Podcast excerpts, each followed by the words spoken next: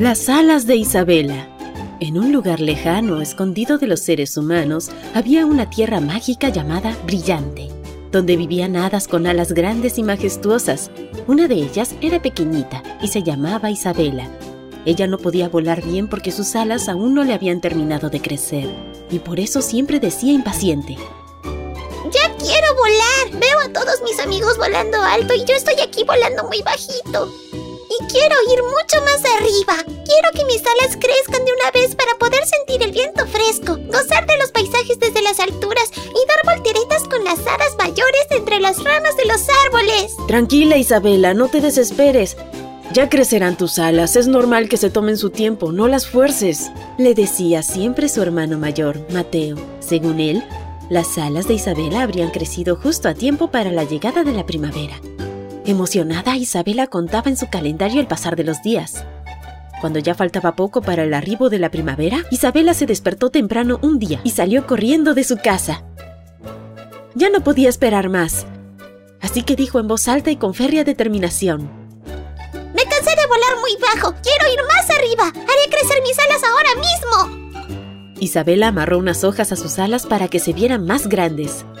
Sin embargo, cuando las agitaba para tomar vuelo, se caía al suelo. Luego le pidió ayuda a un grupo de mariposas, amarró lianas a sus brazos para que la levantaran, pero tampoco funcionó. Se sentó triste al lado de una ventana y con lágrimas en los ojos vio llegar a su hermano Mateo.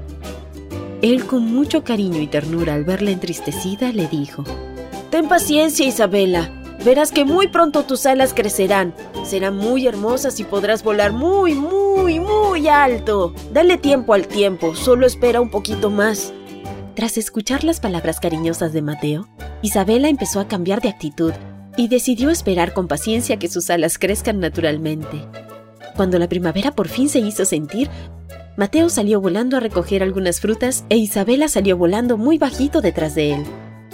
Cuando Mateo recogía miel, se resbala y unas gotas caen sobre sus alas, haciendo que no pueda volar.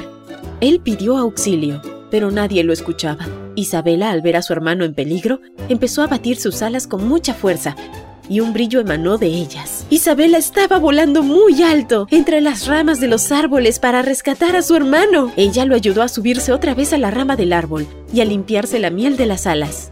Mateo la abrazó fuerte y le dijo, Justo a tiempo, Isabela. Fueron las sabias palabras de Mateo las que le enseñaron a Isabela la importancia del valor de la paciencia. Cuando volvieron al pueblo, las otras hadas felicitaron a Isabela por su hazaña y también por sus preciosas y grandes alas. En ese momento, Isabela entendió que las cosas suceden a su debido tiempo. Poco después, ella empezó a dar clases de vuelo para los pequeños. Y en cada clase les recordaba sobre la paciencia que se requiere para volar muy alto. Fin.